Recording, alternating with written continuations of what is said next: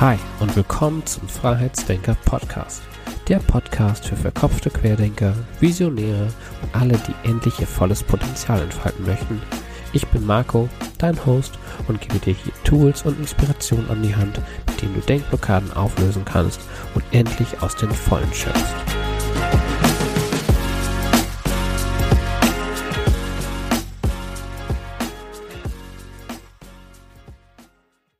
Ja, hallo und herzlich willkommen zum Freiheitsdenker Podcast. Heute wieder mit einem Interview und heute ist Fabian Wollschläger bei mir zu Gast. Und Fabian ist Buchautor und hat in kürzester Zeit elf Bücher geschrieben. Bekannt sind vor allem seine sieben, äh, die sieben geistigen Gesetze und die keine Kunstreihe. Und hier gibt er halt praktische Tipps und Anleitungen, um seine inneren Blockaden auszulösen. Sein neuestes Buch ist Die Rückkehr zum Leben.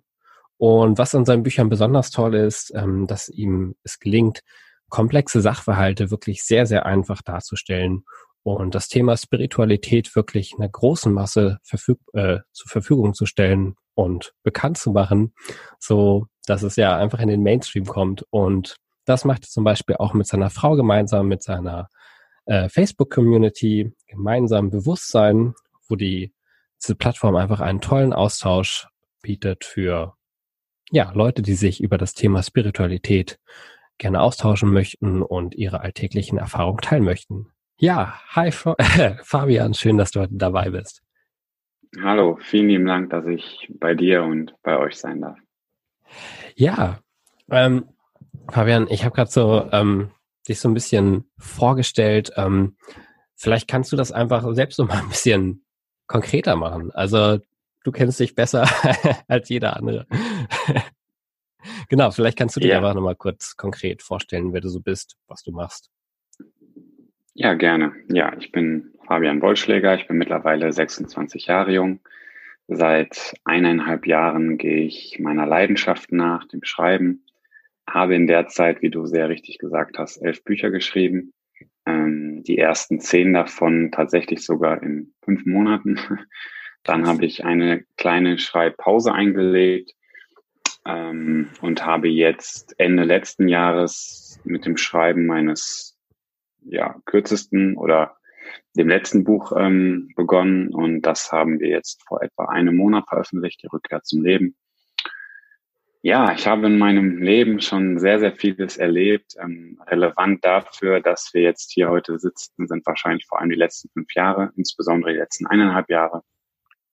Ich ähm, versuche Menschen zu sich selbst zu führen oder zu sich selbst zu begleiten. Ähm, ich war selbst jemand, der sich sein ganzes Leben lang die Frage gestellt hat, wer bin ich eigentlich?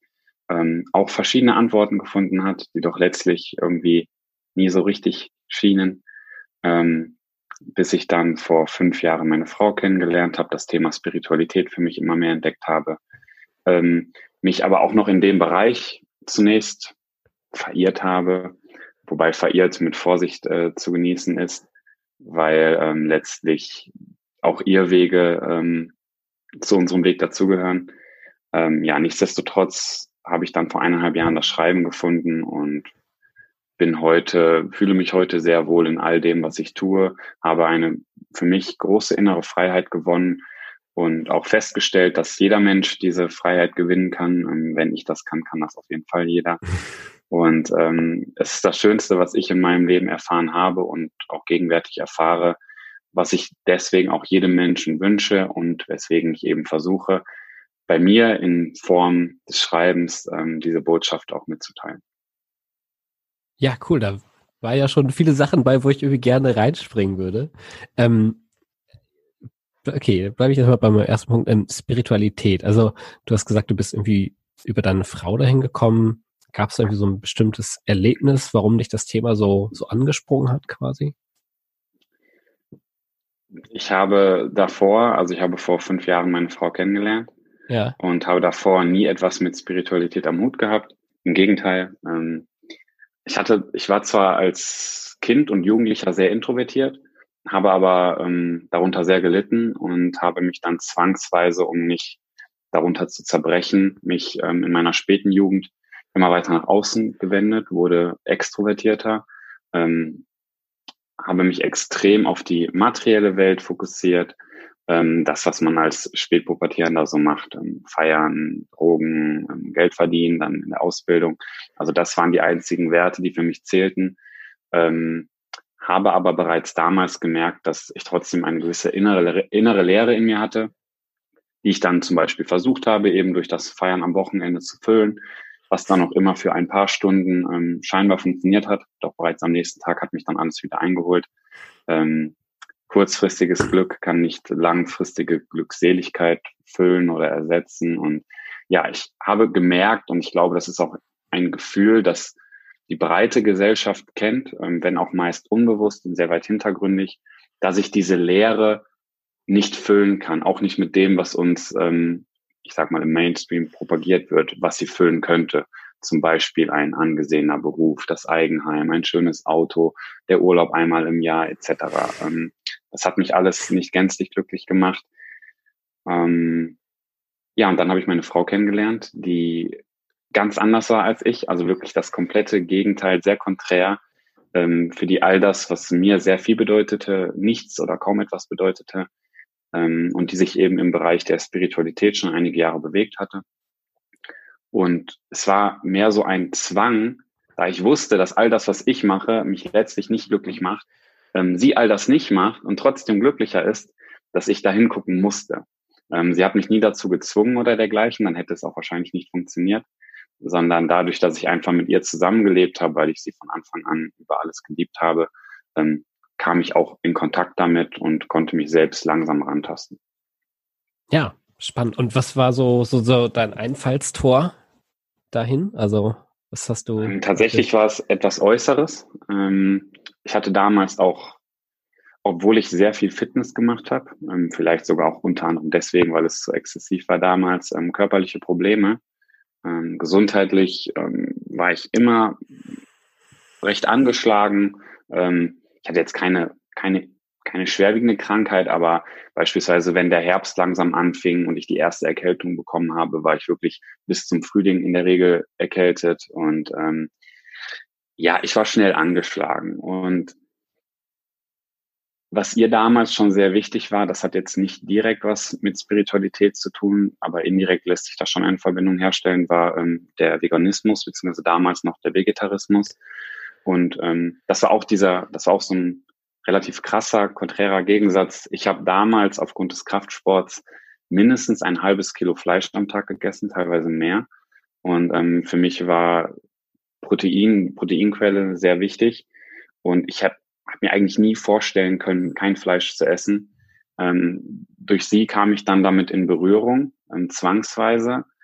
Und ich kann gar nicht genau sagen, wieso. Vielleicht sogar, ja doch, ein gewiss, bestimmt wollte ich sie auch beeindrucken damit, aber es war nicht der einzige Grund. Irgendetwas hat mich gerufen. Ich habe von einem auf dem anderen Tag ähm, kein Fleisch mehr eingekauft und auch kein Fleisch mehr konsumiert ähm, und habe dadurch gemerkt, dass es mir gesundheitlich wesentlich besser ging. Und das war, glaube ich, so für mich das Einfallstor. Ich habe gemerkt, okay, jetzt habe ich mal einmal etwas von ihrem Leben in mein Leben implementiert. Bei mir geht es damit besser. Und dann ging es immer weiter. Bei mir war es tatsächlich zuerst das Äußere. Ähm, ich habe kein Fleisch mehr konsumiert. Dann habe ich, ähm, ich habe damals auch geraucht. Ich habe mit dem Rauchen aufgehört. Ähm, äußerlich hat sich viel verändert. Und dadurch hat sich dann auch innerlich immer mehr in mir verändert. Und dann wurde ich immer offener. Ah, ja, spannend. Also auch so ein bisschen so ein Stück weit Achtsamkeit, ja, ne? Ich weiß, also wir, ja, wir, also meine Frau ist überwiegend vegan. Ich ähm, versuche mich hauptsächlich pflanzenbasiert zu ernähren, aber manchmal, ja, also ich mache da jetzt keine Religion raus, muss ich sagen. Aber ich ja. finde, wenn man sich damit ähm, befasst, das ist ja ein Stück weit auch so ein bisschen ein sehr achtsamer Umgang sowohl mit den Lebensmitteln als auch mit sich selbst. Man schaut einfach, ne, was was kommt in einen rein und ähm, das ist ja, finde ich, so ein so ein erster Schritt dahin, ne? Definitiv. Es dient dazu, mhm. Bewusstheit zu schaffen. Ähm, diese Bewusstheit jetzt ähm, auf der Ebene, bei mir war es am Anfang auf der Ernährungsebene, aber sie ähm, weitet sich dann über viele Ebenen aus und kann auch in anderen Ebenen beginnen. Bei mir ist dann von der Ernährung auf den Körper übergegangen, immer weiter und dann immer ins Innere. Bei vielen ist es andersrum, dass es im Inneren beginnt und dass sich dann immer weiter nach außen trägt. Ähm, letztlich ist es, glaube ich, irrelevant, weil unser Inneres und Äußeres sowieso analog untrennbar verbunden sind. Und wenn wir innere Veränderungen erfahren, erfahren wir auch äußere Veränderungen. Ja. Ja, das ähm, tatsächlich muss ich da, also das hört man ja oft, ne, dass man sagt, okay, also und ich bin da auch der festen Überzeugung, aber ähm, und da ist man, glaube ich, schon schnell beim Thema Manifestieren, ne? wenn man sagt, das, was man innerlich ist oder das, was man, wenn man sich da innerlich aufrichtet, erfährt man auch im Äußeren, dass viele Leute das dann aber im Äußeren nicht erfahren und sagen, ja, das Ganze funktioniert nicht, das ist irgendwie Humbug und Hokuspokus, ne? Ähm, wie gehst du damit um, mit solchen ähm, äh, Aussagen? also. Ich kann, die, ich kann die sehr gut verstehen. Ich bin selbst ein sehr rationaler Mensch, auch heute noch. Mhm. Ähm, mir sind meine rationalen Fähigkeiten auch sehr wichtig. Ähm, es existiert dieser Hang in der Esoterik, ähm, vielleicht kennst du diese Metapher ähm, von Kopf- und Herzmenschen. Was diese Kopfmenschen ähm, oder verkopften Menschen, du hast es anfangs vor unserem Gespräch auch einmal kurz angesprochen, die halt dazu tendieren, ähm, wirklich nur ähm, sich auf die Ratio zu beruhen. Ähm, alles muss logisch sein, alles muss sichtbar sein, alles, was nicht logisch wirkt oder unsichtbar ist, ähm, kann nicht existieren oder funktioniert nicht. Hm. Dann gibt es das andere Extrem, ähm, oftmals zu finden im Bereich der Esoterik. Ähm, das sind dann die sogenannten Herzmenschen, nur als Metapher, die sich dann sehr auf ihr Gefühl, auf vermeintliche Intuition beruhen, für die das ganze Rationale, Materielle dann weniger wichtig wird. Ähm, und ich glaube, dass es wichtig ist, wie fast überall da ein gesundes Gleichgewicht zu finden. Ähm, man muss sich natürlich öffnen. Das Thema Manifestieren ist ähm, auch teilweise mit vielen Vorurteilen behaftet. Ähm, nicht nur im Sinne von, dass Menschen sagen, es wäre Hokuspokus, so wie du das gesagt hast, sondern ähm, auch auf der anderen Seite, dass wiederum das andere Extrem vielleicht zu leichtfertig damit umgeht, zu sagen beispielsweise alles, was ich mir vorstelle und wenn ich nur genug positiv denke, ist mein ganzes Leben positiv und alles manif manifestiert sich, was ich mir wünsche. Das ist ähm, aus meiner Sicht zumindest ähm, genauso ein Hokuspokus. Ähm, man kann das Thema Manifestieren auch sehr rational angehen, die einfachste Erklärweise, also es gibt auch viele Richtungen, ich habe das auch kurz in meinen Büchern angesprochen, da gehen wir schnell in den Bereich der Quantenphysik, ähm, beziehungsweise da muss man auch ähm, richtig sagen, es ist Quantenphilosophie, also auch das sind letztens, letzten Endes nur Interpretationen, aber so weit muss man gar nicht gehen. Man kann auch im einfachen psychologischen Bereich bleiben. Ähm, wenn ich positiv denke, habe ich eine, und da glaube ich, ist jeder Mensch konform mit, habe ich eine andere Wahrnehmung. Wir nehmen die Welt ja durch, durch unseren Wahrnehmungsfilter wahr. Ähm, so wie wir die Welt sehen, erscheint sie uns. Und wenn ich die Welt positiver sehe, bewege ich mich natürlich anders in der Welt. Und wenn ich mich anders in der Welt bewege, bekomme ich natürlich auch eine andere Resonanz. Ein einfaches Beispiel ist, ob ich jetzt jemanden, wenn ich, wenn ich Brötchen kaufen gehe bei Bäcker und ich trete dem mit einem Lächeln entgegen, ähm, nicht immer, aber in aller Regel bekomme ich dann eine andere Reaktion, als wenn ich ihm miesepetrig entgegengehe, sage ich mal. Und das ist sowas ganz Einfaches. Darauf kann man schon das sogenannte Gesetz der Anziehung und das Thema Manifestieren weiterführen. Einfach, wenn ich die Welt anders wahrnehme, ja, das, was ich gerade gesagt habe, ich bewege mhm. mich anders in ihr und mir wird dann auch anders entgegengetreten. Ich ja. bin aber, vielleicht noch um das zuletzt zu sagen, ich, ähm, ich bin kein Vertreter der ähm, klassischen Wünsch dir was Vorstellung. Also ich glaube nicht, dass wir, wenn wir uns innerlich ausrichten, eine komplette Kontrolle über unsere Außenwelt haben. Aus vielerlei Gründen. Erstens würde das den freien Willen einschränken. Ähm, zweitens, es ist recht einfach zu belegen, dass nicht alles, was wir innerlich ähm, denken, fühlen, woran wir glauben, sich natürlich nicht nach außen manifestiert, weil wir uns nicht alleine durch die Welt bewegen. Ähm, da sind wir jetzt zum Beispiel auch, ich höre gleich auf, bevor wir zu tief reingehen, ähm, ähm, bei dem Thema Kausalität. Also alles, was, was alles ist gleichzeitig Ursache und Wirkung. Und alles, was wir tun, hat, hat eine, eine, eine Unendlichkeit an Kausalketten, die es, die es in die Welt hinausträgt. Alles ist in diesem Sinne mit allem verbunden. Und wenn man überlegt, dass jeder Einfluss, der auf mich einprasselt und den ich auch nach außen gebe, eine gewisse Wirkung hat, dann ist es unmöglich zu sagen, dass ich meine Außenwelt komplett kontrollieren könnte, weil einfach eine Unendlichkeit an Reizen und Reaktionen meine Außenwelt äh, gestaltet. Und ja, ich denke schon, dass wir als Subjekt den größten Einfluss auf unsere persönliche, objektive Wirklichkeit haben, aber auf keinen Fall den alleinigen. Und das zu denken im Sinne von einem Wünsch dir was Prinzip, Gesetz der Anziehung, falsch interpretiert, ähm, ist, glaube ich, gefährlich.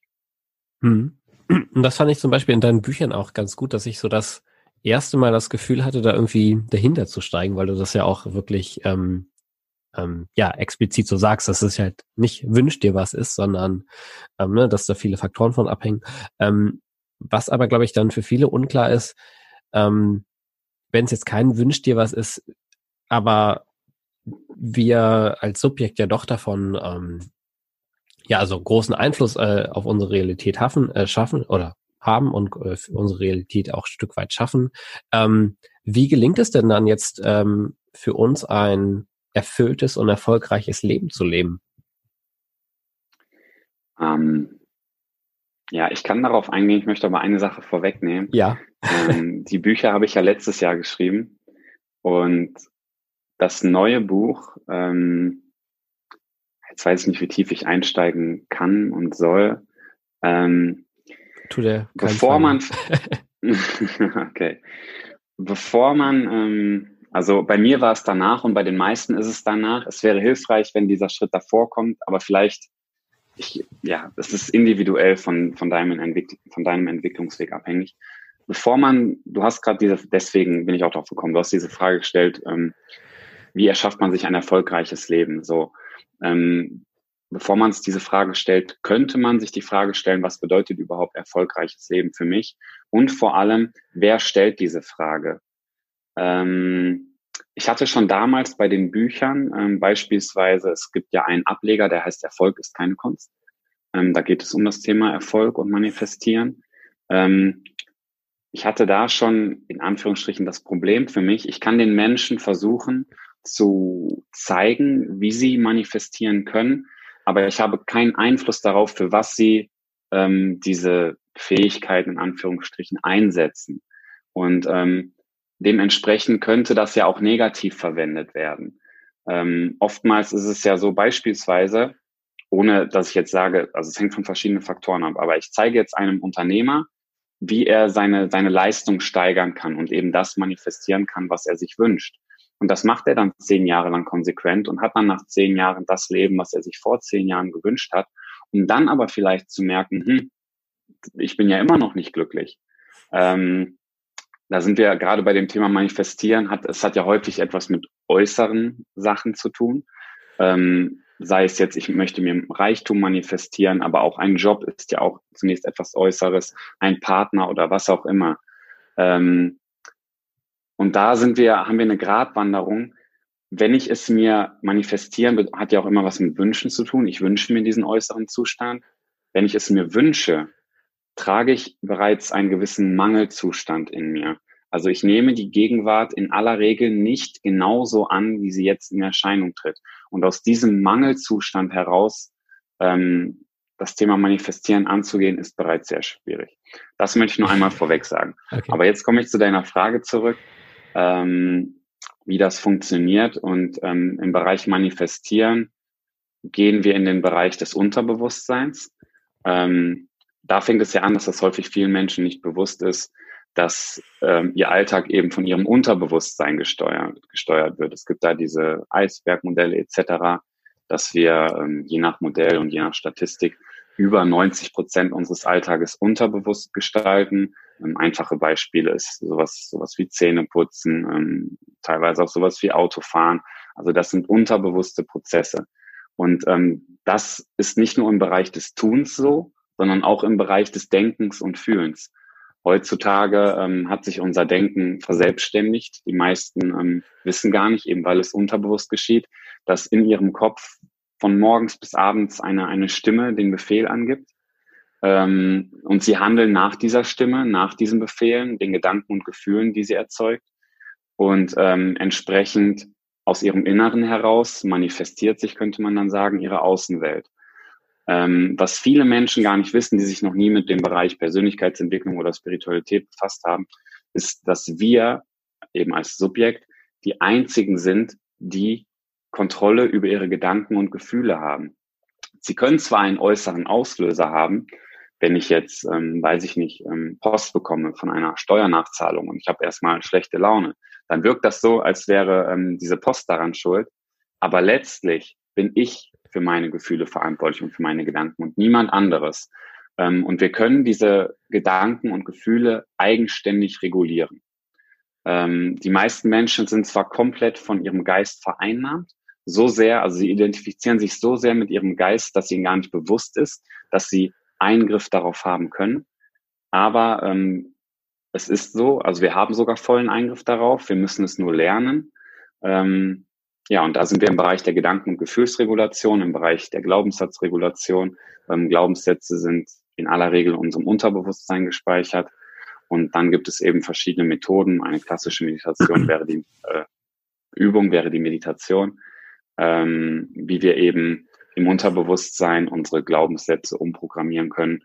Ver veränderte Glaubenssätze führen zu veränderten Gedanken und Gefühlen. Veränderte Gedanken und Gefühlen führen zu einem veränderten Verhalten. Ein verändertes Verhalten führt dazu, dass ich, jetzt sind wir bei dieser Metapher, andere Dinge in mein Leben ziehe. Das ist eine Kurzform. ah, ja. Aber tatsächlich sehr, sehr praktisch äh, auf den Punkt gebracht, so wie ich bin. Und das finde ich halt tatsächlich ganz cool, dass du halt wirklich diese ja, sehr, sehr komplexe Sachverhalte wirklich runterbrichst. Und ähm, ich muss sagen, ich war da auch mal sehr, sehr zwiegespalten, was gerade dieses ganze Thema Spiritualität und sowas betrifft. Ich habe da auch meine meine Reise hinter mir, ähm, so in freikirchlichem Background und ähm, mhm. habe mich dann erstmal aus allem äh, losgesagt tatsächlich und irgendwann aber wieder tatsächlich diesen ja diesen Wunsch äh, in mir gespürt, dass da doch mehr ist, ne? Also dass man sich so ein bisschen nach irgendwas ähm, nach irgendwas aus ausrichtet, ausstreckt und ähm, das sieht man vielleicht in der Gesellschaft, das kann ja in der, also äh, dass es ja vielleicht eher nach so Sachen ist wie nach einem erfolgreichen Job oder einem gut bezahlten Job oder einem Auto. Aber wo glaubst du, kommt denn dieser dieser Wunsch, ne, sich nach irgendwas auszurichten, äh, denn her? Und ähm, hast du da schon irgendwie diese, ähm, ja, also hast du da irgendwie so ein ähm, das gefunden, dass es, ähm, also so eine reine Quelle quasi gefunden, wie man, ähm, also ja, hast du so eine, diese Quelle quasi gefunden schon für dich? Ja, ich habe für mich, also ja, ich habe sie für okay. mich gefunden. Ich möchte nicht für alle Menschen sprechen. Ich bin ja. ähm, nicht allwissend. Ähm, ich habe versucht, diese Quelle in meinem letzten Buch zu beschreiben. Das hat mich 280 Seiten gekostet. Deswegen wird es schwierig, das jetzt kurz zusammenzufassen. Ich kann es dennoch gerne versuchen. Ähm,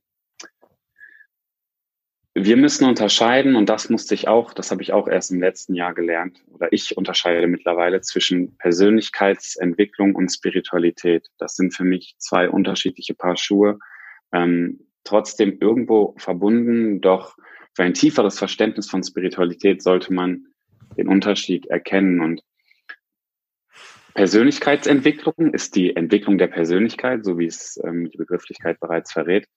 Und Spiritualität ist die Entwicklung, könnte man sagen, von der Persönlichkeit. Ähm, in der Persönlichkeitsentwicklung versuchst du deine Persönlichkeit zu steigern und in der Spiritualität versuchst du dich von diesem Konstrukt der Persönlichkeit zu befreien, dich von seinen Wickeln zu entwickeln. So könnte man das sagen. Und das sind zwei ganz andere Bereiche. Ähm, Spiritualität ich glaube, dass dieser Wunsch, also jeder Mensch trägt in der Regel oder fast alle Menschen tragen Wünsche in sich. Ähm, ein Wunsch basiert darauf, das habe ich eben schon angedeutet, dass wir die Gegenwart, dass wir nicht vollkommen zufrieden in der Gegenwart sind. Wenn ich vollkommen in Annahme lebe, in allem, was jetzt in meinem Leben in Erscheinung tritt, habe ich keine Wünsche. Dann ähm, habe ich inneren Frieden, innere Freude, inneres Glück, dann habe ich alles das, was ich mir ähm, wünsche. Wenn wir als materialistisch geprägte Menschen beispielsweise den Wunsch haben, mehr Geld zu verdienen, ähm, basiert dieser Wunsch ja darauf, dass ich das Gefühl habe, aktuell zu wenig Geld zu besitzen und dass ich mir von diesem mehr Geld, ähm, indirekt zumindest, Geld dann natürlich auch nur als Mittel für andere Dinge, aber dass ich mir davon das Glück erhoffe, was ich jetzt nicht habe. Ähm, deswegen fließt oder basiert ein, ein Wunsch immer aus einem Mangelzustand. Ähm, und das ist etwas, das jeder Mensch, jeder westliche Mensch ich sage zur Sicherheit, fast jeder westliche Mensch, jeden, den ich bisher kennengelernt habe, einschließlich mich, ähm, sich in irgendeiner Weise meist sehr, sehr, sehr unbewusst und wie gesagt sehr hintergründig, den meisten ist es gar nicht bewusst, ähm, unvollkommen fühlt. Entweder sich selbst unvollkommen fühlt oder das Gefühl hat, dass sein Leben unvollkommen ist, beziehungsweise ähm, mein Leben basiert auf mir. Deswegen ist es in der Regel beides. Ähm, Spiritualität versucht, dich erkennen zu lassen, dass du vollkommen bist. Ähm, das ist eigentlich die einzige Aufgabe von Spiritualität, wenn wir es so bezeichnen wollen würden. Die Persönlichkeitsentwicklung geht ein bisschen einen anderen Weg. Ähm, sie macht eigentlich fast das Gegenteil, könnte man sagen. Ähm, sie sagt dir, so entwickelst du dich, so kannst du vollkommener werden. Die Spiritualität sagt dir, du musst gar nicht vollkommen werden, erkenne, dass du bereits vollkommen bist. Ähm, das wirkt sehr konträr, allerdings in der Praxis ist es meistens so, und bei mir war es auch genauso, deswegen möchte ich die Persönlichkeitsentwicklung gar nicht verteufeln, dass meistens die Spiritualität, so wie ich sie für mich definiere, ähm, nach der Persönlichkeitsentwicklung kommt. Eben wenn du bemerkst, okay, ich habe meine Persönlichkeit jetzt entwickelt, ähm, ich habe vielleicht mich innerlich so ausgerichtet, dass ich tatsächlich mehr Geld verdiene, dass ich tatsächlich ähm, einen Teil meiner Wünsche erfüllen konnte. Und dennoch bin ich noch nicht langfristig glücklich. Und dennoch holt mich irgendein Gefühl von Leere ein.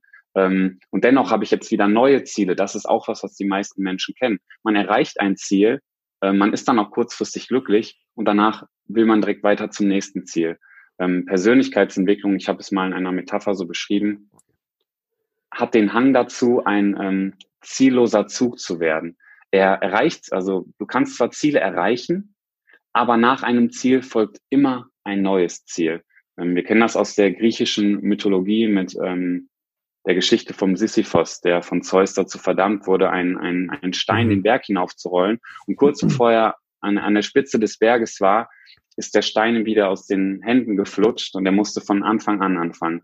Und das ist das Leben, was eigentlich die meisten Menschen führen. Wir verfolgen Ziele.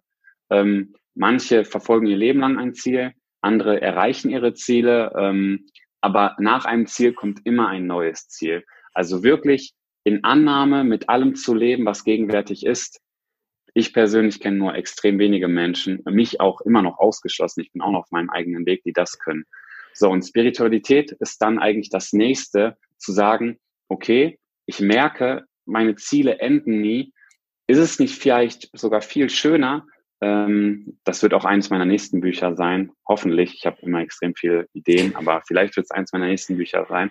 Nicht mehr sich darauf zu konzentrieren, wie manifestiere ich meine Wünsche, wie erreiche ich meine Ziele, sondern wie werde ich ziellos glücklich, weil ähm, was erwünscht, was, was erhoffst du dir von dem Erreichen eines Ziels, glücklich zu werden? Das ist, das ist dein Ziel.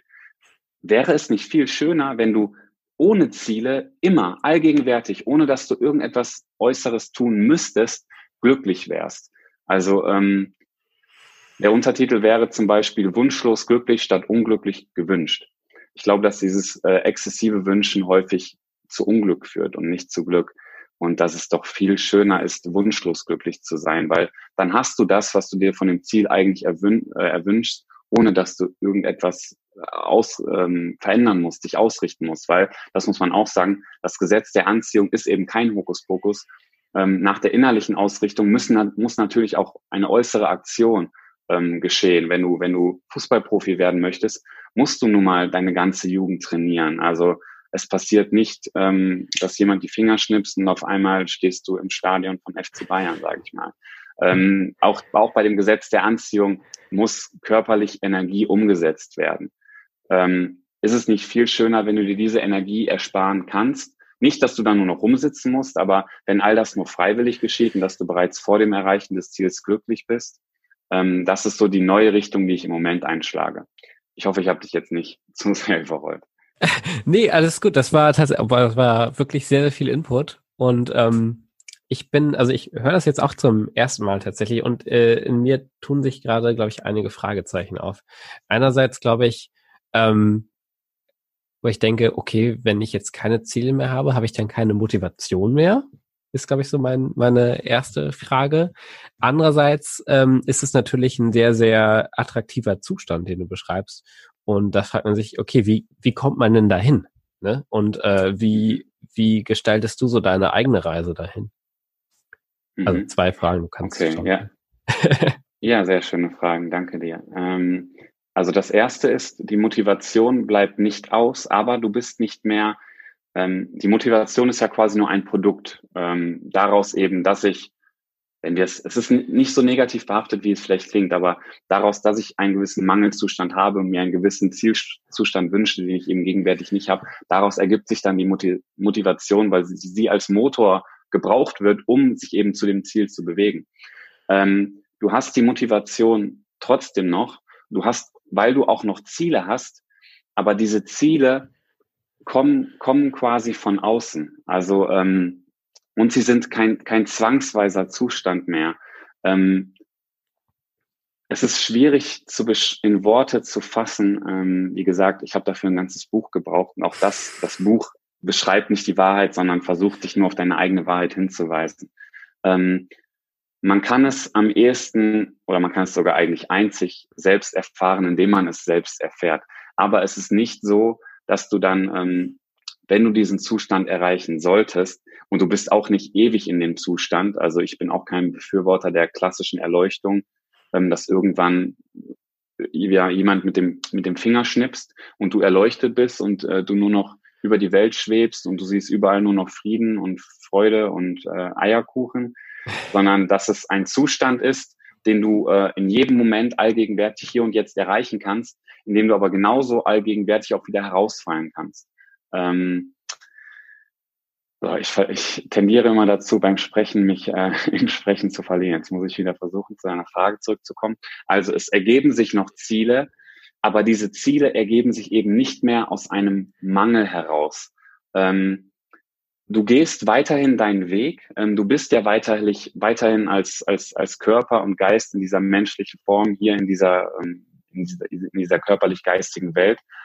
Aber ähm, die Ziele kommen auf dich zu. Also du bewegst dich zwar auch noch zu ihnen hin, aber das ist ein, ein ganz ein ganz anderer Prozess, ein viel freierer Prozess. Du bist nicht mehr an dem Erreichen eines Ziels gebunden. Dadurch wiederum, ähm, oftmals tut sich auch die Frage auf, okay, bin ich dann überhaupt noch effektiv genug? Weil wenn ich das Ziel, wenn ich gar nicht mehr das Ziel zwanghaft erreichen muss, ähm, ja, da sind wir auch wieder bei Motivation. Ähm, tatsächlich ist es so, dass du viel befreiter bist. Ähm, je gebundener du daran bist, ein Ziel erreichen zu müssen, weil du einen gewissen inneren Mangel hast, desto mehr Druck legt sich zum Beispiel auch auf dich. Desto mhm. anfälliger bist du, wenn mal ein sogenannter Fehler auf diesem Weg auftritt, eine Hürde, ähm, derer du dich nicht gewachsen fühlst. Das alles belastet dich. Dann sind wir wieder bei negativen Gedanken und Gefühlen. Die führen wieder tendenziell eher zu negativem Handeln, zu eingeschränkterem Handeln. Wenn du jedoch freier bist, weil du eben von diesem Ziel, das Ziel vergeht nicht, aber du bist losgebunden von dem Ziel. So, und wenn dann ein sogenannter Fehler oder eine Hürde auftritt, dann ähm, verfällst du nicht sofort in negative Gedanken und Gefühle, sondern kannst weiterhin positiv denken und fühlen und dein Blickfeld wird dadurch nicht so eingeschränkt. Ähm, das Meer der Möglichkeiten bleibt weiterhin offen. Du kannst weiterhin aus Freiheit herausschöpfen und nicht aus einem Druck und Mangel heraus. Du bist also tatsächlich am Ende viel effektiver. Ähm, das vielleicht mal als kurzer Ansatz dazu. Und deine zweite Frage, ähm, wie man in diesen Zustand kommt. Ja, da sind wir bei der Frage, die sich äh, Weisheitslehren seit Jahrtausenden stellen. Und ähm, es ist weniger, dass du irgendetwas gewinnen müsstest, dass du dich ähm, entwickeln müsstest, sondern, und das klingt jetzt ganz einfach und banal, in der theoretisch ist es das auch, in der Praxis ist es das allerdings nicht. Ähm, du musst den Glauben daran verlieren, dass du eine Entwicklung, eine Veränderung benötigst. Mhm dieser Glaube daran, da sind wir auch wieder bei dieser inneren Unvollkommenheit, die sehr hintergründig fast jeder besitzt oder in sich trägt. Dieser Glaube daran, dass du unvollkommen bist, dass du eine Veränderung benötigst, dass du deine Persönlichkeit entwickeln musst, ähm, der treibt dich dazu, immer weiter zu suchen. Es gilt letztlich, den Glauben daran aufzugeben. Ähm, du bist bereits vollkommen, du bist bereits unveränderlich, so wie du bist, gut. Ähm, es gilt, das zu erkennen. Und um das zu erkennen, musst du nur die Blockaden verlieren, die deine Sicht darauf erschweren. Und diese Blockaden befinden sich in unserem Geist. Und deswegen ähm, ist sowas wie Meditation auch eine geistesregulative Übung, die dich ähm, dazu anleitet, deinen Geist zu pausieren, zu lernen, dich von deinem Geist zu desidentifizieren. Und ähm, es geht im Thema Spiritualität eigentlich darum, dein wahres Wesen zu erkennen. Dieses wahre Wesen warst du immer und wirst du immer sein. Jeder Mensch, unabhängig davon, ob der jemals meditiert hat oder nicht, ist immer sein wahres Wesen. Es geht einzig darum, das zu erkennen. Und ähm, das erreichen wir eben, indem wir die geistigen Blockaden, die sich da vorgelegt haben, durchschauen können. Und das ist die eigentliche Übung. Okay.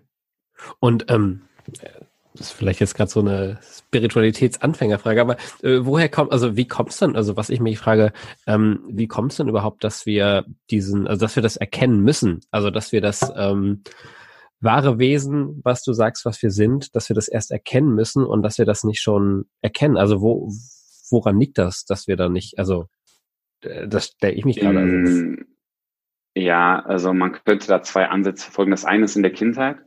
Ähm, das Leben strebt ja danach, sich selbst zu, zu verwirklichen. Das gilt nicht nur für uns Menschen. Wir müssen nur einen Blick äh, raus in die Natur werfen. Ein Baum oder eine Blume, die streben danach zu wachsen und zu blühen und aufzugehen. Und genauso ist es mit jeder Form des Lebens. Auch mit dem Menschen. So, der Mensch strebt dazu, ähm, sich selbst zu verwirklichen. Dafür benötigt er äh, in unserer körperlich-geistigen Welt ähm, zunächst gerade als Kleinkind, als, als Kleinkind, als Baby sind wir unterentwickelt. Ähm, wir sind gewissermaßen von verschiedenen ähm, Gefahren bedroht ähm, und sind auf Ältere angewiesen, auf, auf Menschen, auf, auf Lebensformen, die bereits höher entwickelt sind als wir. Ähm, dadurch unter anderem könnte man so interpretieren, haben wir diese starke ähm, Eltern-Kind-Bindung, ähm, damit die, die Eltern das Kind äh, ja, entwickeln. Wenn Eltern äh, oder wenn Kinder entwickelt werden von Eltern, die bereits ihr wahres Wesen, nennen wir es jetzt mal, nicht kennen, vergessen haben, sich dessen nicht mehr bewusst sind, was auch immer, ähm, die Eltern können ja nur ihre, eigene Wahrheit auf das Kind projizieren. Ähm, und damit beginnt in der Kindheit bereits diese, diese, diese Verkenntnis von dem, was wir in Wahrheit sind. Das ist ein, ein Ansatz. Und ähm, in der Kindheit entwickelt, man kann das auch ganz, man kann das Ganze auch materiell, biologisch, rational betrachten, die Entwicklung von dem Gehirn. Ähm, Glaubenssatzarbeit, ähm, die Analogie des Geistes ist ja das Gehirn. Und ähm, Gedanken und Gefühle, Glaubenssätze können ja auch im Gehirn analytisch betrachtet werden mit entsprechenden Geräten. Und ähm, diese Synapsen, die wir im Gehirn haben, die entwickeln sich vorrangig in unserer Kindheit. Und deswegen ist unsere Kindheit, wir sind in der Kindheit, haben wir noch relativ ähm, eine ungefilterte Wahrnehmung auf die Welt. Und alles, was, aus, was auf uns einprasselt, hat einen viel, viel höheren Einfluss als noch später als Erwachsener. Und deswegen ist die Kindheit so essentiell. Deswegen geht man auch in der klassischen Psychologie, geht man meistens, was ich nicht ganz befürworte, aber was ich verstehen kann, ähm, bis zurück in die Kindheit. Man guckt, wo kommt die Blockade, einfach gesagt, du hast eine Phobie gegen Spinnen oder Flugangst oder was auch immer. Wo kommt die Blockade eigentlich her? Oder bei Frauen, ähm, die, die Beziehungsprobleme haben oder auch Männern, ähm, hat es oftmals was mit ihrer Beziehung zu ihrem, Vater oder ihrer Mutter zu tun in der Kindheit. Ähm, das sind also Sachen, weil die Kindheit eben einen so extremen Einfluss auf unser restliches Leben hat.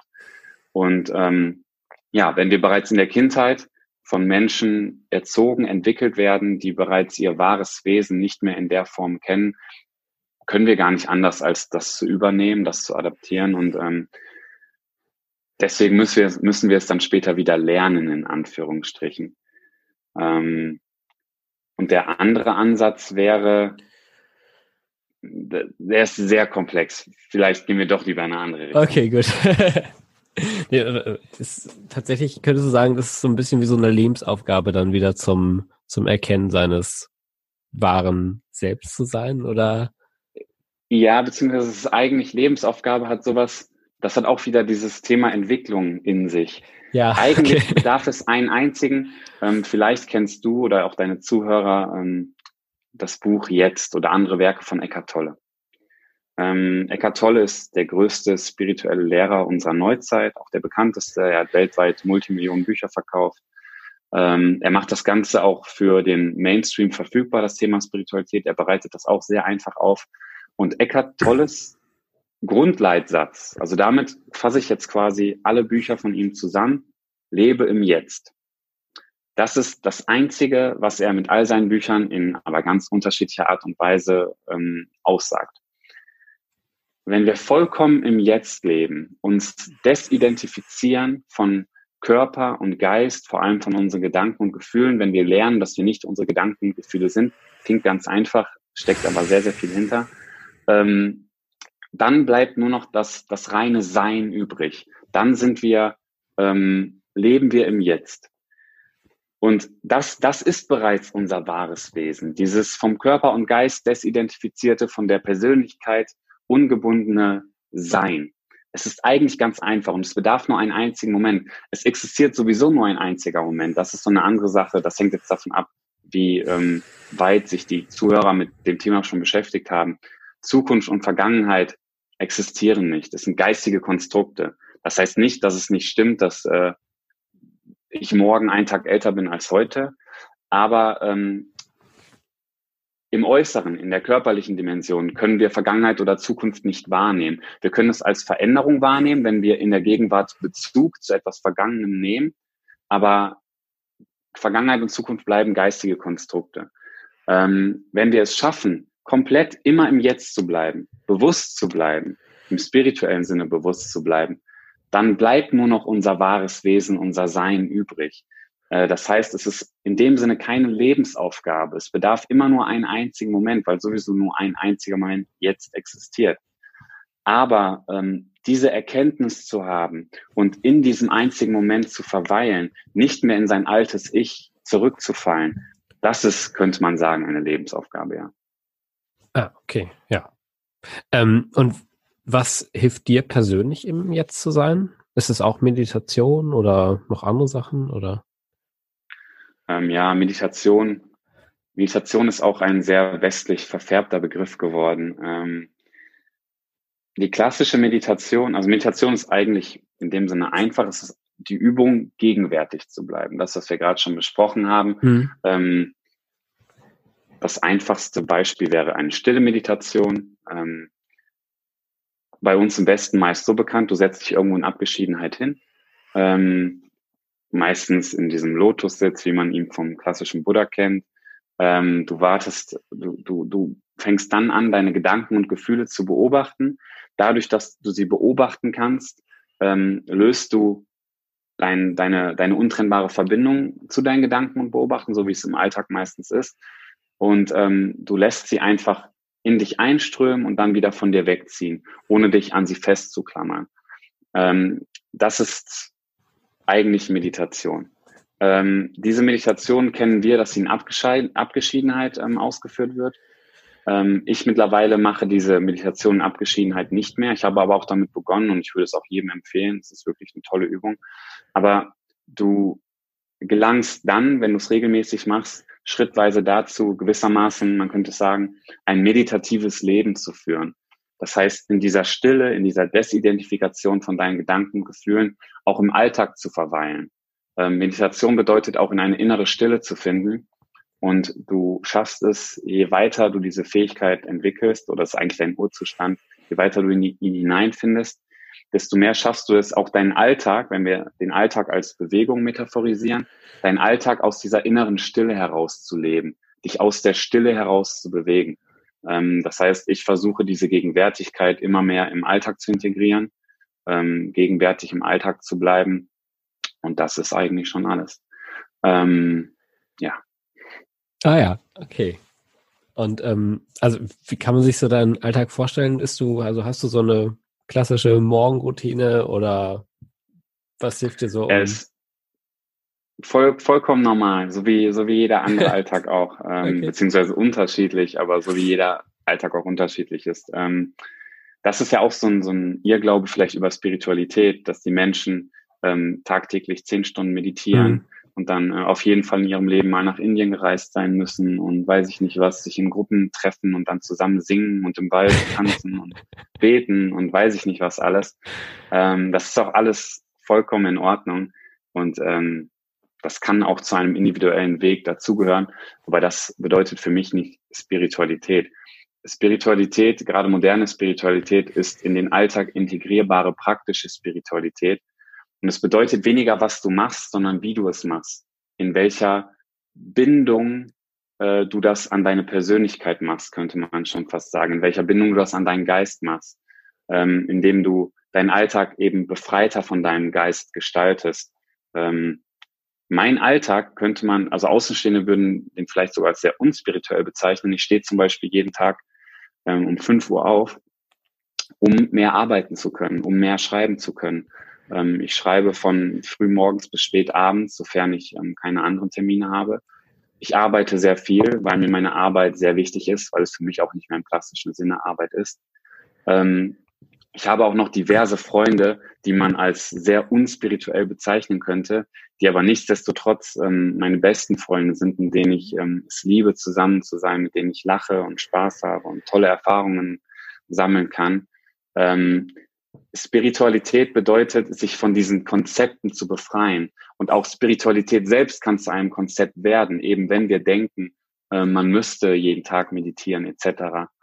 Spiritualität ist am ehesten die Freiheit von diesen Konzepten und ähm, das, was du tust, ähm, gegenwärtig zu tun, bewusst zu tun, mit einer gewissen Freiheit von deinem Geist zu tun. Was nicht bedeutet, dass du den Geist nicht mehr einsetzt, aber dass du ihn ähm, anders einsetzt, dass du äh, ihn anders betrachtest, dass du Herr über deinen Geist bist gewissermaßen und dein Geist nicht mehr dich beherrscht. Ja, das finde ich auch sehr, sehr ähm, ja, gut, dass du das so sagst, oder einfach sehr, sehr entspannt, dass du das so sagst, dass man, weil oft hat man irgendwie das Gefühl, dass irgendwie Leute, die spirituell sind, irgendwie so, ne, aus der Welt sind, aber dass es einfach darum geht, dass es so im Alltag integrierbar ist, das finde ich eigentlich ganz cool. Und du hast auch gerade schon mal angesprochen, du schreibst fast den ganzen Tag. Ähm, wie bist du zum Schreiben eigentlich gekommen? War das schon immer was, was du so in deiner Jugend schon so gemacht hast, oder ist das erst später zu dir Nein, absolut nicht. Hätte mir jemand in der Jugend gesagt, dass ich Autor werde, es hätte nicht ferner von meiner damaligen Wirklichkeit sein können. Ähm, ich war nie gut im Deutschunterricht. Ich habe nie, ähm, ich habe auch nie Interesse daran gehabt, irgendwelche Gedichte zu analysieren oder was man da sonst noch damals gemacht hat. Mhm. Ähm, ich habe auch nie eine Universität besucht, irgendwas in die Richtung studiert.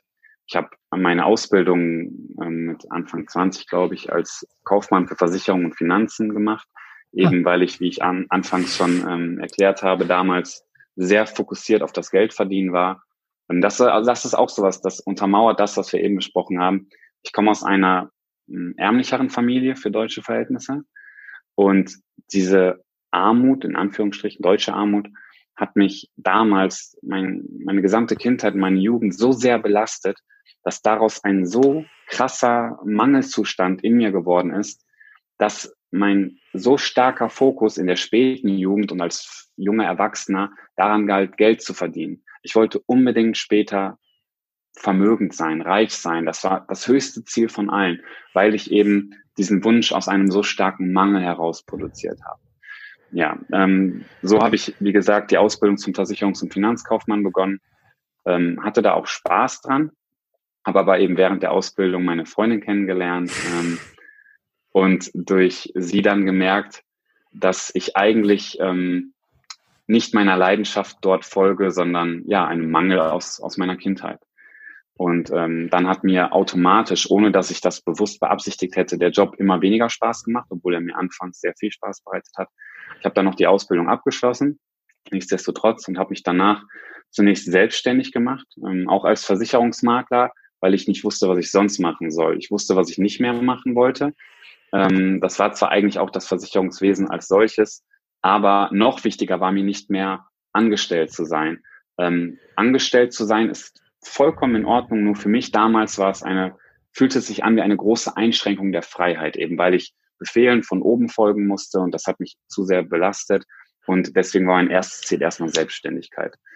Ähm, Selbstständigkeit ist oder kann sehr schwierig sein. Es hat dann nicht funktioniert, so wie ich es mir vorgestellt hatte, was im Nachhinein für mich, äh, für, für den weiteren Verlauf gut war. Ähm, ich habe dann wieder doch ein Angestelltenverhältnis begonnen ähm, als Content Producer hieß das damals bei Digistore 24, einem hm. Unternehmen für Online-Marketing. Ähm, habe dann da ähm, Texte, also angefangen, kleinere Texte zu schreiben, aber Marketingtexte, also es hat nichts mit Bücherschreiben zu tun. Habe aber schon gemerkt, ähm, aufgrund der Resonanz, dass ich da ein gewisses Talent vielleicht für habe. Ähm, ja, und dann habe ich mich da bei Digistore damals vom Content Producer in wenigen Monaten zum Content Marketing Manager hochgearbeitet, hatte damit eigentlich mein größtes Ziel erreicht, weil damals war das Berufliche für mich, hatte den höchsten Stellenwert und ich hatte da eine tolle Position in einem der tollsten Unternehmen, ähm, war aber dennoch innerlich unglücklich ähm, und durch diese hohe Stellung hat sich auch der Druck erhöht ähm, und ich hatte auch erstmalig körperliche Symptome, starke Migräneanfälle, ähm, so dass ich dann wieder zum Umüberleben gezwungen war ähm, und habe dann den Job schweren Herzens freiwillig aufgegeben habe mich dann komplett zurückgezogen und für mich dann entschieden, ich achte jetzt nicht mehr darauf, was meine äußeren Wünsche sind, sondern der innerliche Ruf. Ähm, und das war dann das Schreiben. Also man könnte sagen, das Schreiben kam viel mehr zu mir. Ähm, das ist auch eine lustige kleine Geschichte. Jeder Mensch, auch deine Zuhörer und du, kennen sicherlich heute bei Facebook, dass du total von Werbeanzeigen zu bombardiert wirst. Hm. Ähm, und ich wurde, ich begegnete damals auf Facebook einer Werbeanzeige, in der ein junger Mann ähm, damit geworben hat, dass man heutzutage nicht mehr einen Verlag benötigt, um Bücher zu veröffentlichen. Und das war für mich ganz neu. Ich dachte, hä, wie ohne Verlag Bücher veröffentlichen? Und das klang für mich ganz interessant. Und ähm, ja, aus dieser kleinen Werbeanzeige, ähm, ich habe daraufhin dann immer weiter in die Richtung recherchiert, wie funktioniert das? Und ähm, dann habe ich gesehen, dass es funktioniert. Und für mich war die Vorstellung, mit ähm, meinen Worten, die ich schreibe, obwohl ich, obwohl ich eben nie eine Ausbildung in dem Bereich hatte, trotzdem theoretisch sehr viele Menschen erreichen zu können. Das hat mich sehr angesprochen, ähm, mit Menschen das teilen zu können, was mir so sehr geholfen hat vorher. Und ich habe es ausprobiert, ich habe es gemacht. Ich habe mein erstes Buch in zwei oder drei Monaten geschrieben, auch von, von morgens bis spät abends, habe es veröffentlicht in den ersten zwei Monaten kam so gut wie gar keine Rückmeldung. Das hat äh, nicht gut funktioniert. Und dann nach Weihnachten auf einmal ähm, ist es verhältnismäßig ähm, ja, explodiert. Also dann kam eins zum anderen und dann ja, hat sich das alles im letzten Jahr aufgebaut. Ja, krass. Innerhalb eines Jahres hast du das, ähm, also hast du die ganzen Bücher geschrieben jetzt oder? Genau, die ersten zehn Bücher habe ich innerhalb eines halben Jahres sogar geschrieben, von September 2018 bis Frühjahr 2019. Ähm, dann kam auf, aufgrund des Erfolgs kamen immer mehr Veranstalter und Verlage auf mich zu, ähm, die natürlich auch ein gewisses wirtschaftliches Interesse daran hatten. Und für jeden Verleger, ähm, Selbstverleger, ist es ein Traum, wahrscheinlich irgendwann mal einen klassischen Verlag wählen zu dürfen, weil das halt ein Privileg ist, um auch dann in den Buchhandel zu kommen. Ähm, der Selbstverleger ist erstmal nur digital erhältlich, vorrangig auf Amazon. Und sein eigenes Buch im Buchhandel zu sehen, ist wahrscheinlich ein Traum von jedem Selbstverleger. Ja, und so habe ich mich dann damals für einen Verlag entschieden. Die haben mein allererstes Buch dann neu veröffentlicht. Ähm, und in dem Rahmen wollten wir auch, mir war es von Anfang an am wichtigsten, nicht äh, wirklich nicht das Lukrative dahinter oder das Wirtschaftliche, sondern einfach meine, meine Botschaft in die Welt mit meinen Worten mitzuteilen. Und deswegen wurde es mir dann zunehmend auch wichtiger, vielleicht nicht nur Menschen zu erreichen, die lesen, sondern auch Menschen zu erreichen, die nicht lesen. Dann haben wir begonnen ähm, mit Videos auf YouTube, mit Social Media. Ähm, ich war nie ein großer Fan von Social Media, weil ich von Natur aus, ähm, abgesehen von dieser Spätjugendphase, ähm, ein introvertierter Mensch bin. Ähm, auch heute nutze ich Social Media ähm, nicht so privat, um mir anzugucken, was meine Freunde oder sowas machen. Das interessiert mich weniger. Ähm, aber es, ist, es sind tolle Tools, um, um Menschen erreichen zu können. Und deswegen haben wir dann in der zweiten Jahreshälfte letztes Jahr ähm, uns eher auf den Aufbau von Social Media konzentriert. Ähm, aber auch da, da, ähm, da sieht man auch, dass, dass kein Mensch wahrscheinlich ähm, also dass, dass der Weg immer weitergeht, auch für mich, dass ich noch längst nicht ausgelernt habe in dem Sinne. Auch da habe ich dann irgendwann gemerkt, okay, ich entferne mich immer weiter von dem, was ich eigentlich wollte, meiner, meiner eigentlichen Leidenschaft, das war das Schreiben. Und da habe ich dann auch wieder einen Cut für mich gesetzt. Okay, ich möchte jetzt weniger im klassischen Social Media Bereich machen. Der klassische Weg eines in Anführungsstrichen, ich mag die Bezeichnung nicht und ich möchte mich auch so nicht selbst bezeichnen, aber eines spirituellen Coaches ist der, dass du dann beispielsweise nach den ersten Bucherfolgen beginnst, ähm, erste Vorträge zu halten, dann Seminare zu machen, etc. Mhm. Ähm, das ist so der Weg, den viele Coaches gehen, was auch vollkommen in Ordnung ist. Aber das ist nicht mein Herzensweg. Meine Leidenschaft ist nicht dieses Coaching oder diese Beratung, sondern meine Leidenschaft ist das Schreiben. Und das habe ich dann wieder für mich erkannt und ähm, so bin ich jetzt wieder zum Schreiben zurückgekehrt und mache zwar auch noch, ich habe jetzt auch meinen ersten Vortrag gehalten in Basel und das war auch wunderschön. Es wird sicherlich auch nicht der letzte gewesen sein, aber mein Fokus liegt jetzt wieder auf das Schreiben, weil das ist, was, was mich am meisten erfüllt im, im Tun und auch das ist, womit ich die Menschen, glaube ich, am meisten oder am besten erreichen kann. Ja, ja, also wirklich äh, inspirierend, wie, wie du das so gefunden hast. Und ähm, auch vor allen Dingen, wie, wie hast du die Energie geschafft, also äh, hergenommen, das in, in fünf Monaten zehn Bücher zu schreiben? Also es ist ja auch schon ganz schön heftig, ne? Ja, ähm, es ist einfach, das kennt, glaube ich, jeder, wenn dir etwas Spaß bereitet, wenn du so einen inneren Ruf nach etwas hast, dann wird dir die Energie gewissermaßen dazu bereitgestellt. Also natürlich existieren trotzdem noch körperliche und geistige Grenzen. Wenn ich den ganzen Tag schreibe, bin ich danach auch sehr erschöpft. Aber ähm, im Schreibprozess selber bin ich so gegenwärtig, dass die Energie einfach dazu bereitsteht. Ähm, jeder Mensch kennt es, es muss nicht unbedingt nur im Beruflichen sein, in der Freizeit. Ich habe damals so gern Fußball gespielt. Ähm, wenn ich heute überlege, dass ich damals 90 Minuten auf dem Platz von vorne nach hinten gerannt bin, das kann ich mir gar nicht mehr vorstellen. Ich äh, hat natürlich auch was mit Kondition zu tun, aber wenn ich heute äh, eine Hälfte, auf einer Hälfte von, von vorne bis hinten renne, wäre ich wahrscheinlich schon vollkommen außer Atem und erschöpft. Damals ähm, hatte ich mehr Kondition, aber es war auch einfach, es war meine Leidenschaft damals und dann wird dir einfach die nötige Energie dazu bereitgestellt. Und genauso ist es jetzt bei mir beim Schreiben. Ähm, ich bin so gegenwärtig, während ich schreibe, ich bin so fokussiert auf das, was ich schreibe, dass alles andere äußerlich und innerlich gewissermaßen ähm, versch verschwimmt. Das ist, es wird äh, nebensächlich, es gerät in den Hintergrund. Das Schreiben selbst ist so im Vordergrund, dass es einfach möglich ist. Und hm. ja, wenn man von, wenn man von morgens bis abends schreibt, dann kann man auch entsprechend ähm, die Bücher, glaube ich, in der kurzen Zeit schreiben, sofern es vielleicht wirklich ein, ein gewisses Talent ist, was man hat. Jeder Mensch hat andere Talente. Ähm, es, geht, es ging mir vorrangig immer schon beim Schreiben darum, meine Botschaft mitzuteilen. Andere Menschen, ich liebe zum Beispiel generell Kunst. Ich liebe auch Bildkunst oder Musikkunst. Ist für mich auch eine Form von Kunst. Und andere Menschen haben vielleicht weniger Talent in Anführungsstrichen im Schreiben. Dafür sind sie musikalisch talentierter oder ähm, künstlerisch bildlich talentierter ähm, und können ihre Botschaft ähm, damit teilen. Ähm, Musik, klassische Lieder, du hörst, es sind ja überall, es stehen überall Messages dahinter. Und bei mir ist es einfach das Schreiben, bei anderen ähm, sind es andere Sachen. Ja, und ähm, was würdest du Leuten mitgeben, die, ja, die auch ihrer Leidenschaft folgen wollen, die merken, okay, da, da ist irgendwas, wo ich totale Passion für habe, ähm, die aber so ein bisschen Angst davor haben, sich halt zu zeigen, weil das habe ich bei mir tatsächlich auch mal gemerkt wie dann, ja, hat es doch wirklich lange gedauert, bis ich hier diesen Podcast gestartet habe, aber ich habe da einfach wirklich super viel Freude dran, aber es waren halt immer diese Gedanken, ach, wenn das jetzt andere hören und das hören vielleicht auch irgendwie weiß ich nicht, Arbeitskollegen oder Freunde und ne, was, also was würdest du denn solchen Leuten auf den Weg geben? Mhm. Ähm, also man kann anfangs beginnen. Du hast es gerade sehr schön gesagt. Du hattest da eine gewisse Angst vor, zum Beispiel dich zu zeigen. Ähm, wenn wir uns selbst daran hindern, unserer Leidenschaft nachzugehen, dann ist der Grund eigentlich immer irgendeine Form von Angst. Ähm, und man könnte dann anfangs damit beginnen, ähm, zu versuchen, diese Angst geistesregulativ, Angst entsteht ja aus dem Geist als Gefühl, es ist ein Produkt unseres Geistes, diese Angst geistesregulativ zu verändern. Dazu stehen dir verschiedene Methoden bereit, wie zum Beispiel, ich habe es auch in meinen keine Kunstbüchern, habe ich die sogenannte Fünf-Finger-Methode.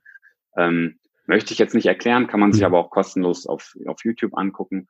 Ähm, die ermöglicht dir zum Beispiel kurzfristig aufkommende starke Gefühle innerhalb von wenigen Sekunden ähm, mit einer kleinen, ganz einfachen Übung etwas zu mindern. Und ähm, da zu dieser Angst schon einen gewissen Abstand aufzubauen, sie abzubauen damit und dich in die andere Richtung der Angst, äh, wie zum Beispiel Vertrauen und Hoffnung auszurichten. Das wäre so eine kurzfristige geistesregulative Sache. Ähm, letzten Endes, da sind wir auch wieder bei, ähm, jeder Geistesregulation muss am Ende eine Aktion folgen, eine, eine Aktion in der körperlichen Welt. Ähm, ich hatte mal einen Podcast mit der lieben Laura Seiler geführt. Ähm, und sie hat einen Spruch unter anderem, den sie sagt, äh, glaube ich, the only way um, out is through. Also der einzige Weg raus ist durch. Ähm, blöd übersetzt, also wortwörtlich ja, übersetzt. Und das, das gilt auch für die Angst. Also du musst dich am Ende der Angst stellen, um sie überwinden zu können. Da führt kein Weg dran vorbei. Ähm, ich habe das zum Beispiel beim Vortragen gemerkt, da ich von Natur aus introvertiert bin, hatte ich wirklich Angst vor diesem allerersten Vortrag, den ich Ende Januar in Basel gehalten habe. Aber ich habe mich dieser Angst bewusst gestellt, weil ich wusste, ich muss mich auch dem stellen, um daraus wachsen zu können, ähm, um, um dann irgendwann Vorträge vor mehr Menschen zu halten, angstfrei zu halten, noch besser zu halten, mehr Menschen erreichen zu können. Also letzten Endes, du kannst mit Geistesregulation anfangen und letzten Endes musst du dich dann einfach der Angst stellen. Du musst, du musst so banal es auch klingt, aber du musst es dann tun. Ähm, und du kannst eben vorher dich dafür vorbereiten, indem du dir vor Augen hältst, beispielsweise, was kann im schlimmsten Fall passieren.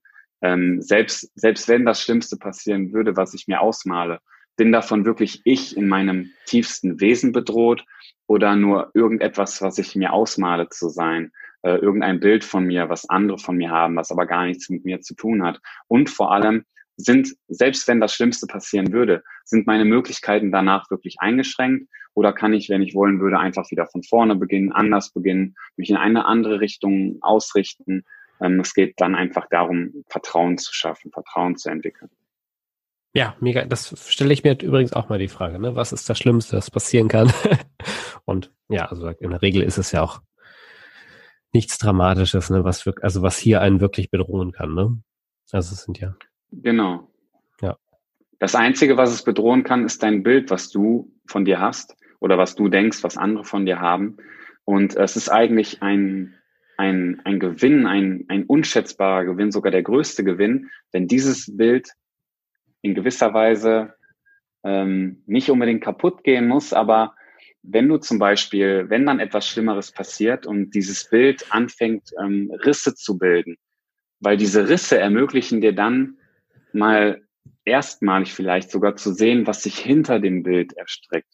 Da sind wir dann wieder bei dem Thema dein wahres Wesen. Und dieses wahre Wesen ist, ist unerschütterlich, unantastbar von allem, was dir passieren könnte. Und wenn du das erkannt hast, kannst du aus dieser inneren Stabilität heraus agieren.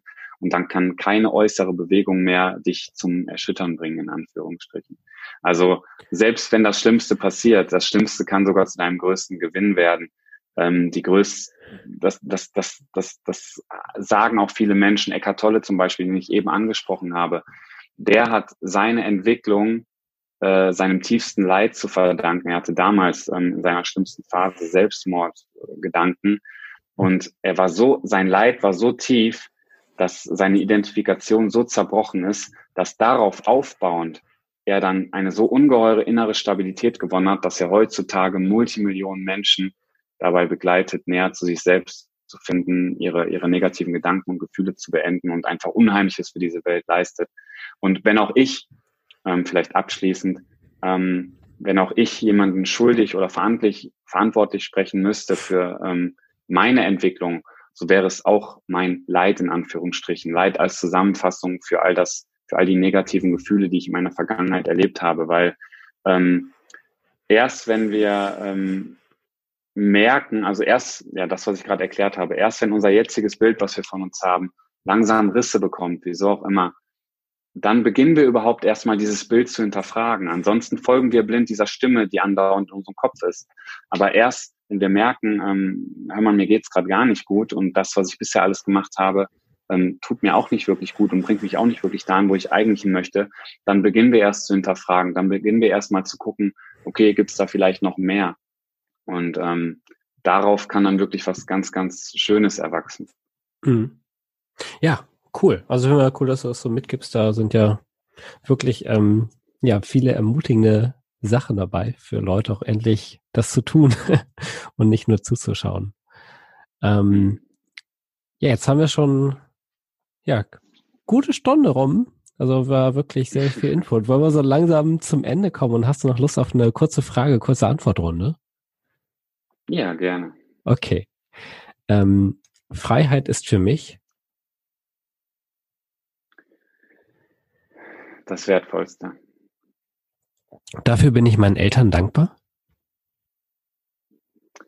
Ähm, dafür, dass sie mich meine eigenen Erfahrungen haben machen lassen und nicht vor jeder leidvollen Erfahrung beschützt haben. Mhm. Mit dieser Eigenart nerve ich meine Mitmenschen. ähm, Eigenart wüsste ich gar nicht. Ich glaube, was meine Mitmenschen am ehesten nervt, ist, dass ich so viel arbeite. Okay. Äh, wenn dein Leben als Roman erscheinen würde, dann würde er wie heißen?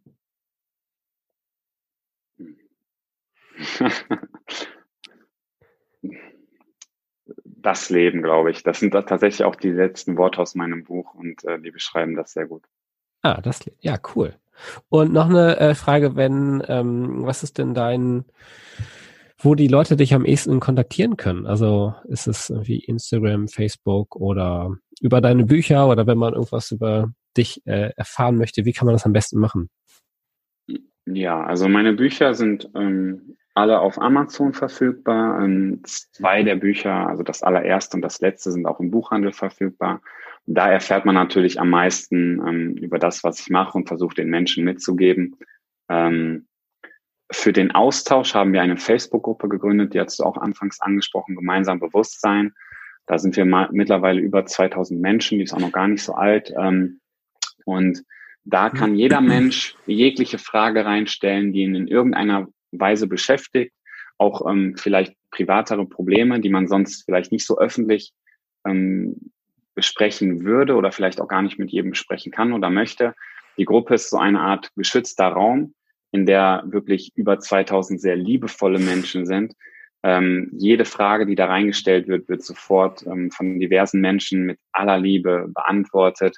Ähm, auch ich und meine Frau ähm, versuchen regelmäßig aktiv zu sein und auch teilweise Antworten zu stellen. Ähm, das heißt, wenn du da an einem Austausch oder wenn die Zuhörer an einem Austausch interessiert sind, können sie sich am besten da ganz kostenlos äh, in der Gruppe anmelden oder versuchen, ja, eine, eine Beitrittsanfrage zu stellen. Auf Instagram bekommt man alle zwei Tage einen, einen kleinen Impuls von mir. Und ja, das sind so, glaube ich, die Möglichkeiten. Also ja, ist für jeden was dabei eigentlich, der möchte. Ja, cool. Ja, dann danke, Fabian, dass du da warst. Und ja, vielleicht hört man sich nochmal. Dann, ciao. Vielen, ja, vielen Dank. Ciao.